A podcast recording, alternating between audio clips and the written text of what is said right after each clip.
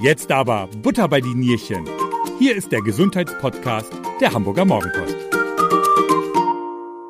nächste bitte. Die Ständige Impfkommission hat sich nach langem Zögern nun doch für die Impfung gegen das Coronavirus auch für Kinder und Jugendliche ausgesprochen. Eltern, die zum Teil stark verunsichert waren, ob sie ihre Kinder impfen lassen sollen oder nicht, haben sicherlich lange auf diese Nachricht gewartet. Aber einige sind vielleicht immer noch abwartend. Damit herzlich willkommen zu einer neuen Folge des Mopo Gesundheitspodcast Butter bei Dienierchen. Mein Name ist Stefan Fuhr. Heute bin ich zu Gast im Kardiologikum der Praxis für Wund- und Gefäßmedizin in Wandsbek. Meine Gesprächspartnerin ist Dr. Birte Jungfer. Sie ist Fachärztin für Gefäß- und Herzchirurgie. Hallo, Frau Dr. Jungfer. Hallo. Wir müssen unsere Hörer erst einmal aufklären. In meiner Anmoderation habe ich es ja schon gesagt, ähm, habe ich zwar von Corona-Impfung gesprochen, aber Sie sind Gefäß- und Herzchirurgin des Rätsels Lösung. Sie bieten hier in der Praxis in Wandsbek schon seit langem Impfungen an. Über 10.600 Menschen konnten sich bei Ihnen schon impfen lassen. Genau. Die aktuellen Zahlen von heute Morgen sind 10.600 und ein paar zerquetschte, die sich heute bis heute haben impfen lassen können hier bei uns. Seit April 21 ähm, haben wir hier mit den Impfungen gestartet. Seither sind niedergelassene Ärzte aufgerufen, sich an der Impfkampagne in Deutschland zu beteiligen. Zuerst sollte entsprechend der Priorisierung die älteren Patienten geimpft werden. Als eine große kardiologisch und gefäßmedizinisch orientierte Praxis ist der Altersdurchschnitt unserer Patienten hoch, sodass wir uns hier im Kardiologikum schnell einig waren, unseren Patienten Impfungen anzubieten. Ich habe dafür die Organisation übernommen mir war und ist es immer noch ein persönliches Anliegen, möglichst bald aus dieser Pandemie heraus wieder zu einem normalen Leben zurückzufinden. Und ich denke, dass das nur mit Impfungen möglich ist. Wir konnten kurzfristig Räumlichkeiten für ein eigenes Impfzentrum schaffen und damit und durch unsere große Praxisstruktur mit vielen Kollegen waren wir in der Lage, von Anfang an ein großes Impfangebot zu starten. Aktuell können wir bis zu 1000 Impfungen pro Woche durchführen. Das ist schon eine ganze Menge. Das sind hohe Zahlen, große ja. Zahlen, ja. Die STIKO hat sich lange Zeit gelassen mit ihrer Entscheidung, die Impfung jetzt auch für 12- bis 17-Jährige zu empfehlen. Ähm, bislang war ja die Empfehlung nur für bestimmte Jugendliche, ähm, die etwa eine Vorerkrankung hatten. War das auch für Sie die Nachricht der letzten Tage? Ja, schon. Ich habe mich sehr über die neue Bewertung der STIKO gefreut. Persönlich hätte ich mir das schon früher gewünscht, dass die STIKO die Empfehlung auch für die ähm, Jugendlichen sich dafür ausgesprochen hätte. Die ähm, Inzidenzen steigen ja im Moment aktuell, vor allen Dingen bei den Jugendlichen, ähm, und sind schon hoch. Ähm, und auch das Ausmaß ernsterer Verläufe durch diese neue Delta-Variante ist eigentlich noch nicht wirklich absehbar. Und in den USA sieht man im Moment, da füllen sich die Kinderkrankenhäuser, dass eventuell doch auch schwerere Verläufe auch bei Jugendlichen ähm, zu erwarten sind nach den Schulferien jetzt mit vollständiger Schulöffnung und vielen Reiserückkehrern sind weiter steigende Zahlen bei den Schülern vor allen Dingen zu erwarten. Und Hamburg ist ja gerade Vorreiter durch den frühen Schulbeginn. Und früh, wir haben ja früh mit den Ferien genau. angefangen und damit dann natürlich auch entsprechend sind bei uns die Reiserückkehrer ja äh, oder mit uns und Schleswig-Holstein als genau. erstes da. Ne? Das stimmt schon. Die ähm, STIKO hat sich jetzt auf neue wissenschaftliche Daten aus, ein, aus dem Impfprogramm in den USA bezogen. Klingt das plausibel? Ja, ich denke schon, dass das plausibel ist. Da wird schon länger und viel mehr geimpft, auch die Jugendlichen. Ähm, und die haben mittlerweile große Zahlen, sowohl für die Impfreaktionen und eventuelle Impfnebenwirkungen, wie auch aktuell für ähm, Krankenhauseinweisungen wird ja berichtet nach mRNA-Impfstoffen bei Jugendlichen, dass es ähm, diese Herzmuskelentzündungen gegeben hat. Das ist, glaube ich, so das Hauptargument, warum viele Sorge haben, ihre Kinder impfen zu lassen. Ähm, letztlich ähm, hat man jetzt herausgefunden, dass das Risiko für diese Herzmuskelentzündung nach einer Infektion sechsmal höher ist als nach der Impfung und bei gleichaltrigen Mädchen sogar 20 Mal höher, sodass dann eigentlich gar nicht mehr so viel oder eigentlich gar nichts gegen die Impfung spricht. Ja, bislang war ja auch die Einschätzung, dass Corona den Kindern und Jugendlichen vergleichsweise wenig anhaben kann, also nicht ganz so viel anhaben kann wie zum Beispiel älteren Kindern. Ich habe eine Zahl gefunden, nur 0,01 Prozent der bekannten Infizierten in dieser Altersgruppe, also in den Jugend, im Bereich der Jugendlichen, mussten auf die Intensivstation. auch Todesfälle gab es fast gar nicht oder wenn im einstelligen Bereich. Ähm, was hat nach Ihrer Einschätzung denn doch den Ausschlag gegeben, dass wir jetzt ähm, Jugend, also dass die STIKO jetzt empfohlen hat, die Jugendliche zu impfen? Ich glaube zweierlei. Das eine, ähm, immerhin haben dann doch 50 Tage nach Erkrankung noch zwei von zehn Jugendlichen, äh, von noch zwei von 100 Jugendlichen Symptome, ähm, wie Luftnot, Konzentrationsschwierigkeiten, ähm, Störungen von Geschmacks- und Geruchssinn. Ist es das, was man so unter Long-Covid schon meint? So? Genau, ja. so ab, ab vier Wochen nach ähm, Erkrankung nennt man das Long-Covid-Syndrom. Mhm. Ähm, außerdem haben ja auch Jugendliche zum Teil schwerere Verläufe. Ich habe das einmal nachgeschaut. In den letzten zweieinhalb Monaten wurden in Deutschland ähm, 408 Kinder und Jugendliche mit diesem ähm, PIMS, pädiatrisches inflammatorisches Multiorgansyndrom, ähm, registriert. Das müssen Sie, glaube ich, einmal näher erklären. Ähm, ja, letztlich ist das, ist das eine äh, ähm, Multiorganerkrankung ähm, bei Kindern und Jugendlichen, wo ähm, mehr als ein Organ ähm, Schaden nimmt und ja. betroffen sind. Ähm, durchaus mit einer nicht ganz geringen Anzahl an Kindern, die dann auch intensivpflichtig werden. Die Heilungschancen sind wohl sehr gut, aber letztlich ist das ähm, im Verhältnis zu dem Risiko, was man bei einer Impfung eingeht, ähm, denke ich, verschwinden. Also unglücklich ja. so. Ja. Die Ständige Impfkommission besteht ja seit 1972. Sie ist seit den 90er Jahren an das Robert Koch Institut angegliedert. Die unabhängigen Experten und Experten arbeiten sehr gründlich und sind vor allem auf dem Gebiet der Impfungen sehr vertraut habe ich nachgelesen. Fanden Sie persönlich jetzt den Druck, der äh, auf die STIKO, der auch von den Politikern jeglicher Couleur, unabhängig der Parteien ausgeübt wurde, eigentlich gerechtfertigt? Ähm, ich fand, die STIKO hat sich ja eigentlich nicht drängeln lassen. Die haben ja trotz des Drucks eigentlich abgewartet ja. und ähm, haben auf ihre Daten gewartet und haben, wie ich das beobachtet habe, ähm, tatsächlich jetzt erst die Empfehlung ausgesprochen, nachdem sie eindeutig der Meinung waren, dass sie diese Empfehlung auch aussprechen können. Was mir ein bisschen gefehlt hat ähm, und ich unglücklich fand, auch immer in den Formulierungen der STIKO, war, dass die STIKO nicht mitgeteilt hat, dass die fehlende Empfehlung ja kein Impfverbot ist. Es wurde meiner Meinung nach zu selten darauf hingewiesen, dass die Impfung, ähm, dass der Impfstoff zugelassen ist für Kinder ab, oder Jugendliche ab zwölf Jahren das wäre meiner Meinung nach ähm, günstig gewesen, wenn die STIKO darauf ähm, durchaus auch Rücksicht genommen hätte und das auch erwähnt hätte. Ja. Das ist mir ein bisschen zu kurz gekommen. Ja. Weil nämlich der Impfstoff wurde von der EMA, also der Europäischen Arzneimittelzulassungsbehörde, ja genehmigt oder zugelassen.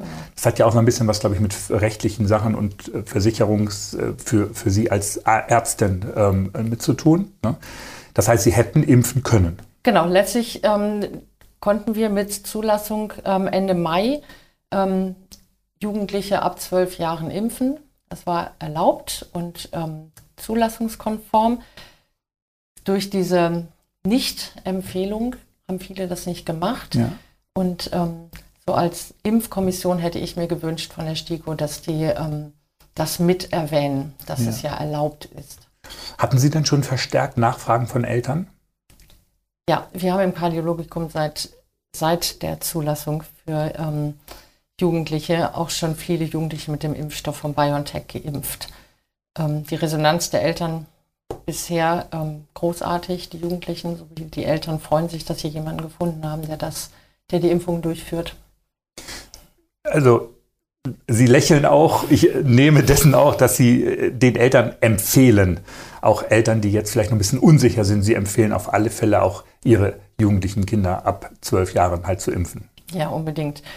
Ähm, also viele Virologen, unter anderem auch Herr Drosten und so weiter, erwarten ich auch, dass jeder Mensch letztlich mit dem Coronavirus irgendwie in Kontakt gerät.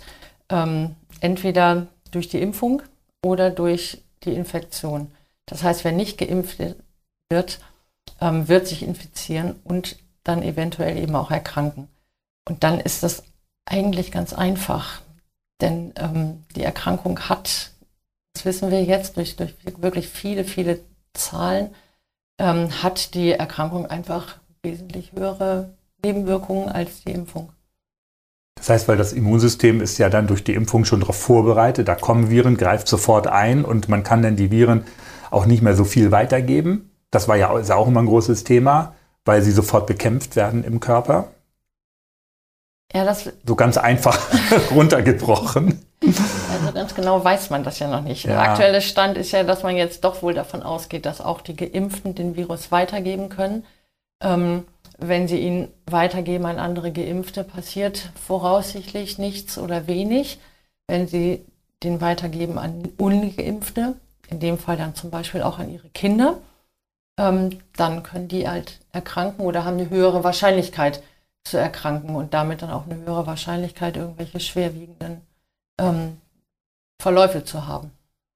Sie haben gerade eben schon gesagt, Sie verimpfen BioNTech ja. ausschließlich, auch oder Johnson Johnson auch. Das sind ja, glaube ich, die beiden, die gerade im Moment genau. hauptsächlich verimpft werden. Also ne? an die ähm, Kinder und Jugendlichen verimpfen wir natürlich nur BioNTech, nur BioNTech ja. denn nur BioNTech ist zugelassen Ach, okay. für die unter 18-Jährigen. Wir haben auch Johnson Johnson im Kühlschrank und impfen das aktuell vor allen Dingen an Seeleute, für die das günstig ist, weil das eben nur einmal geimpft werden muss. Ja.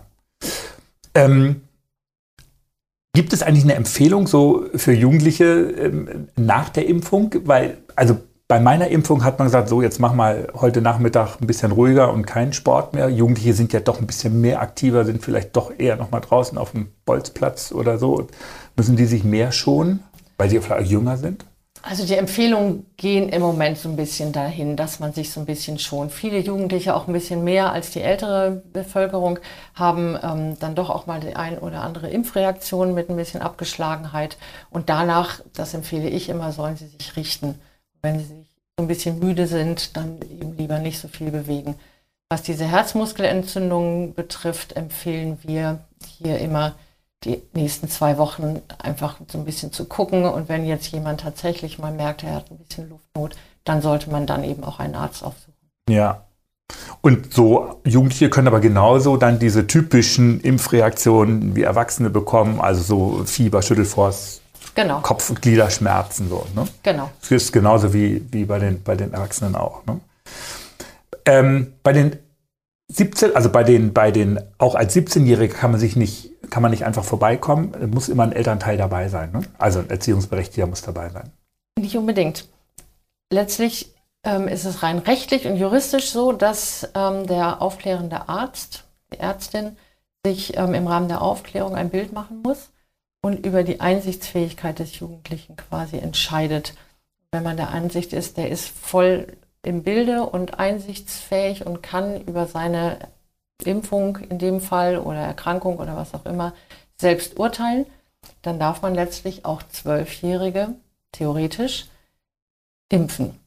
Ähm, Im Zweifel auch ohne Einverständnis der Eltern? Im Zweifel auch ohne Einverständnis der Eltern. Das wird an der Stelle ja relativ heikel, wenn ein Minderjähriger sich gerne impfen lassen möchte und die Eltern das nicht wollen. Ja.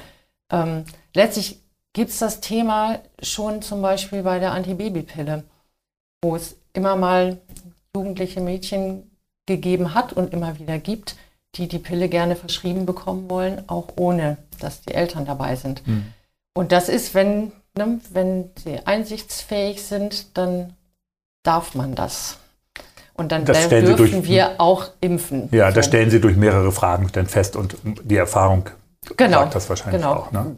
Wenn jemand sich über die Risiken, Nebenwirkungen und so weiter aufge also ja. informiert hat, ja. dann weiß ich, dass der Jugendliche Bescheid weiß.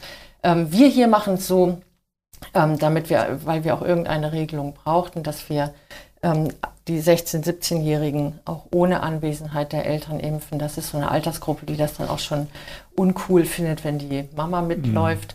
Mhm. Ähm, bei den unter 16-Jährigen haben wir ganz gerne die Eltern da oder ein Elternteil und holen die auch gerne mit ins Boot. Vor allen Dingen auch, wenn die Eltern noch nicht so überzeugt sind von der Impfung und die Kinder das aber das bringt mich eigentlich zur nächsten Frage, weil es sind nach Ihrer Einschätzung immer noch ähm, Menschen etwas unsicher, was auch gerade so diesen in An- und Abführungsstrichen neuen äh, mRNA-Impfstoff angeht. Man hört ja immer wieder, wenn man ein bisschen liest, so ja, Schnellschuss, nicht ausreichend getestet, ähm, sonst dauert es auch immer drei bis fünf Jahre oder zehn Jahre, bis ein neues Medikament auf den Markt kommt. Können Sie das nachvollziehen? Also ich kann nachvollziehen, dass es die Unsicherheit gibt. Ähm, letztlich ist es ähm, aber eigentlich zu, also wie ich finde, zu entkräften, weil ähm, es gibt schon einige Gründe, warum der Impfstoff in diesem Fall so schnell auf dem Markt war. Das eine ist ganz klar die Pandemiesituation. Es gibt fast keine Erkrankung, die in so schnell ähm, mit so hohen Zahlen zu beforschen war. Ja. Ähm, und natürlich die Geldmittel, die da waren, ja, weil in so kurzer Zeit einfach das so dringend war, irgendeinen Stoff zu finden, der das eindämmt. Ähm, deswegen konnten an wirklich nie dagewesenen Zahlen und weltweit gemeinsamen Forschungsaktionen ähm, so schnell Resultate erzielt werden. Ähm, und dass diese, die Zulassung so schnell erfolgt ist, ähm, liegt daran, dass die Daten anders als bei anderen Studien nicht erst gesammelt wurden und dann am Schluss der Zulassungsbehörde zugefügt wurden, sondern in dem Fall, sobald irgendwelche Daten da waren, die Zulassungsbehörde die schon bekommen hat, sodass am Ende, als die Studien abgeschlossen waren, dann eben die Zulassung schnell erfolgen konnte, weil die nicht von vorne anfangen mussten. Ja. Und dieser äh, ähm, mRNA-Impfstoff oder Wirkstoff oder die Art und Weise, wie soll man das sagen, äh, wie dann der, der Stoff in die Zellen gelangt, der war ja auch schon, also wenn man die Geschichte von BioNTech sich äh, durchliest, war ja auch schon, ist ja nicht ganz neu. Der ist ja jetzt nicht erst neu erfunden worden. Sie haben ja schon sehr lange genau an dieser Methode geforscht. Genau, letztlich ähm, gibt es mRNA-Impfstoffe seit 2002. Ähm, wo das in verschiedenen Studien auch für die Krebstherapie erforscht wird. Ähm, ich habe gefunden, 2017 wurde mRNA-Impfstoff als neue Wirkungs Wirkstoffklasse ähm, in der WHO, durch die WHO aufgenommen. Letztlich ist das eigentlich ein großartiges ähm, Konzept und eine großartige Idee. Der, der Impfstoff liefert als mRNA der Zelle quasi den Bauplan für das Virus, aber ohne dass das Virus ähm, gefährlich sein könnte. Mhm. Ähm, das heißt, die Zelle produziert dieses Spike-Protein, von dem jetzt mal schon alle ganz viel gehört haben wahrscheinlich. Und dadurch wird die Immunantwort generiert und ähm, es werden Antikörper gebildet. Letztlich ist das Möglichkeit, Antikörper zu bilden, ohne dass man überhaupt Kontakt hat mit diesem Virus, sondern eben nur quasi mit dem von der Zelle selbst produzierten Eiweiß. Die mRNA selbst wird wieder abgebaut das ist, glaube ich, was, was auch viele nicht wissen, was vielleicht auch beruhigend ist, weil man ja immer so diese Sorge hatte von Genmanipulation. Mhm. Die mRNA landet halt nicht im Zellkern. Die wird auch nicht eingebaut oder sowas, sondern ja. wird einfach, nachdem sie benutzt wurde, wieder abgebaut. Und die 14 Tage, wo man immer, äh, von denen man immer redet, dann ist man vollständig geimpft, das hat aber damit nichts zu tun, sondern das ist so lange braucht das Immunsystem dann, ähm, um eine Immunantwort zu finden. Also das Immunsystem, diese 14 Tage sind ja sogar nach der zweiten Impfung. Ja. Ähm, warum es genau 14 Tage sind, ähm, weiß ich ehrlich gesagt nicht. Die, ich gehe davon aus, dass das Teil der Studien ist, dass man dann eben festgestellt hat, nach 14 Tagen hat man ähm, Reaktion X und ähm, die reicht aus, um jetzt zu sagen, dann gilt derjenige als vollständig geimpft ja. und geschützt. Also ich selber merke das ja gar nicht. Ne? Also ob ich jetzt den vollständigen Impfschutz habe oder nicht. Weil es gibt ja auch so, ähm, auch wenn man so im Bekanntenkreis fragt, die einen lagen ein bis zwei Tage komplett flach, weil sie so viele Nebenwirkungen hatten, auch unabhängig jetzt von welchem mhm. Impfstoff wirklich. Ähm, die anderen, so wie ich zum Beispiel, haben überhaupt nichts gemerkt, weder nach der ersten BioNTech oder nach der zweiten BioNTech. Da kann man sich doch schon fragen, hat es bei mir eigentlich gewirkt? Ja. Man kann zumindest verunsichert sein. Ja, genau. Ähm, ja, das beruhigt mich jetzt auch nicht. Gibt es denn, ähm, also lohnt, muss man dann noch mal irgendwie zum Hausarzt gehen oder so und sagen, kannst du bitte einmal nachgucken, ob ich auch genug Antikörper habe? Macht das überhaupt Sinn? Also man kann es nicht wirklich überprüfen. Man kann zwar Antikörper bestimmen, ähm, wird ja auch gemacht. Es gibt auch Studien, wo das versucht wird, ähm, in Korrelation zu bringen mit dem Impfschutz, wie auch immer geartet. ähm, letztlich gibt es dazu noch nichts. Es gibt keine Daten, ähm, wie hoch eine Antikörpertiter sein muss, um einen gewissen Schutz zu haben oder nicht. Was man aber sagen kann, ist, dass ähm, immer davon auszugehen ist, dass man nach einer Impfung einen ausreichenden Schutz hat. Wie lange der jetzt hält, wissen wir nicht. Und ob der Impfschutz alleine durch die Antikörperbestimmung irgendwie zu ähm, verifizieren ist, wissen wir auch nicht. Es gibt ja noch andere Teile der Immunantwort, die da eine Rolle spielen, ähm, sodass das nur die Antikörper da nicht aussagekräftig genug sind. Das heißt, man würde irgendeine Zahl bestimmen, aber man kann die nicht in Zumindest noch nicht. Noch nicht, ja, genau. Irgendwie ja. Ähm, in, in, Vergleich stellen, das muss jetzt mindestens erreicht sein, damit. Ne? Das gibt es halt dann noch nicht. Nee, genau. Also ich gehe davon aus, dass es das irgendwann mal geben wird. Ähm, das gibt es ja in anderen Viruserkrankungen, Hepatitis oder sowas zum Beispiel. Da gibt es das ja durchaus, dass man sagt, der Titer muss mindestens so hoch sein. Ja. Ähm, dann ist ausreichender Schutz gegeben. Aber dafür sind wir noch viel zu sehr am Anfang, um das zu ähm, entscheiden. Ja. Aber das bedeutet auch im Umkehrschluss gesagt, auch diejenigen, die keine Impfnebenwirkungen haben, also damit meine ich jetzt nicht ein bisschen äh, Schmerzen an der Einstichstelle oder so eine leichte Art Muskelkater, sind trotzdem geimpft und ja. haben trotzdem Abwehrstoffe und nicht nur die, die zwei Tage krank liegen. Oder wer länger da niederlag, hat auch mehr Abwehrstoffe. Nein, das kann man ähm, nicht sagen. Nein, es reagiert ja jeder Körper auch ganz unterschiedlich auf jede Grippe, auf jeden Grippevirus. Manche ähm, liegen damit flach, ein paar Tage, andere nicht. Das heißt nicht, dass der eine das nicht gehabt hat. Und entsprechend ähm, ist das mit der Impfung genauso. Ja. Auch wer keine Impfreaktion hat, ist trotzdem geimpft ja. und hat auch den Schutz. Das ist gut, das beruhigt mich jetzt. ähm, wir haben jetzt auch immer über Jugendliche von 12 bis 17 gesprochen. Ihrer Einschätzung nach, wann kommen denn die unter 12-Jährigen dran? Weiß ich nicht. Wissen wir alle noch nicht. Also ich weiß, dass die, ähm, es laufen Studien. Ähm, ich habe meines Wissens erwartet BioNTech, ähm, ich glaube im September mit ersten Ergebnissen von den Studien. Ähm, ob das jetzt dann für die Zulassung reicht und so weiter, bin ich überfragt. Ja. Aber es gibt, es gibt ja schon, ne, also man hat ja angefangen schon in dem Bereich. Ja, genau. Genau, das, genau. das gibt es. Ja. Ähm, aber wann genau das dann sein wird, wissen wir noch nicht. Wie stehen Sie dazu? Das ist, ähm, also, oder andersrum gefragt, es besteht ja kein Impfzwang in Deutschland.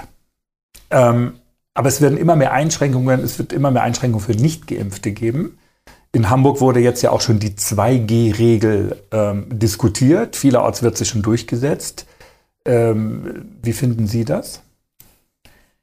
Ähm, ich hatte es ja vorhin schon einmal erwähnt. Es ist zu erwarten, dass jeder Ungeimpfte früher oder später mit diesem Virus in Kontakt kommt. Das heißt, jeder Ungeimpfte wird sich irgendwann infizieren. Ähm, das heißt, eigentlich ist durch diese 2G-Regel wird nur die Geschwindigkeit dieser Durchseuchung etwas reduziert. Letztlich muss man sagen, es ist ja sogar ein Schutz der Ungeimpften, ähm, weil die dadurch, dass sie weniger machen dürfen, ähm, auch weniger Chance haben, sich mit dem Virus, Virus in Verbindung zu kommen. Daneben kriegen die Geimpften ihre Freiheiten zurück. Sodass eigentlich ähm, ich das schon ähm, unterstützen kann. Was natürlich total schwierig ist, sind die, die sich nicht impfen lassen können. Ja. Ja, und da sind wir dann bei den Kindern unter zwölf, die im Moment die Möglichkeit noch nicht haben. Ähm, da ist im Moment, glaube ich, ganz wichtig, dass sich die Eltern und die drumherum sind, ähm, impfen lassen, damit sie das geringe Wahrscheinlichkeit haben, sich überhaupt zu infizieren. In beide Richtungen, ne? Also sowohl ja. die Kinder infizieren, aber auch die Kinder dann, die das heißt ja nicht, dass unter Zwölfjährige ähm, sich nicht an, an, mit dem Coronavirus infizieren nee, können. Ne? Nee, das ist eben. ja genauso. Ja. Und zum Schluss vielleicht noch mal eine Einschätzung. Wir hatten ja ganz am Anfang schon mal äh, darüber gesprochen. Ähm, wie sieht es aus? Müssen wir alle noch mal zu einer Boosterimpfung, also zu einer dritten Impfung oder vielleicht sogar regelmäßig wie zur Grippeimpfung einmal im Jahr? Linker Arm Grippe, rechter Arm Corona. Ähm, Sie hatten gerade eben schon einmal gesagt, Christian Drosten, der Virologe Christian Drosten ist der Meinung, dass eine dritte Impfung nicht notwendig sei. Unser Gesundheitsminister Jens Spahn hat sich gerade aktuell für die Boosterimpfung ausgesprochen. Gibt es da schon Studien oder was ist Ihre Einschätzung? Ähm, also nach aktuellem Stand ist das jetzt erstmal, das sagt auch Herr Drosten, für die Risikopatienten ähm, vorgesehen und da wahrscheinlich auch sinnvoll. Ähm, mittlerweile hat das RKI gemeldet ungefähr 11.000 sogenannte Impfdurchbrüche, das heißt Erkrankungen bei schon Geimpften, bei 50 Millionen Impfungen. Ähm, davon sind bei den über 60-Jährigen tatsächlich dann auch 750, knapp 750 Menschen ähm, stationär behandlungspflichtig. Das ähm, sorgt dann schon dafür, dass man sich anfängt, Gedanken zu machen und ähm, deswegen die Empfehlung im Moment da ist, demnächst die ähm, über 60-Jährigen, über 70-Jährigen, also die Risikopatienten, ähm, ein drittes Mal zu impfen. Ob sich das dann auch noch ausweitet auf die Jüngeren, auf das medizinische Personal, auf das Pflegepersonal in den Altenpflegeheimen. Ähm, das kann man im Moment noch nicht wirklich absehen. Ich persönlich glaube schon, dass das kommen wird, die dritte Impfung und vielleicht dann auch irgendwann die jährliche Impfung, weil das Coronavirus ja genauso wie das Grippevirus laufend mutiert. Und wir werden es wahrscheinlich nicht los, ne? Genau, wir ja. werden sicher nicht los und man möglicherweise die Mutationen immer wieder neu ähm, berücksichtigen muss und dann deswegen eventuell, ich weiß nicht in welchen Abständen, dann immer wieder neu boostern muss. Wir werden jedenfalls uns jetzt hier mal demnächst darauf vorbereiten, im Kardiologikum unsere Patienten ähm, dann denen eine dritte Impfung anzubieten.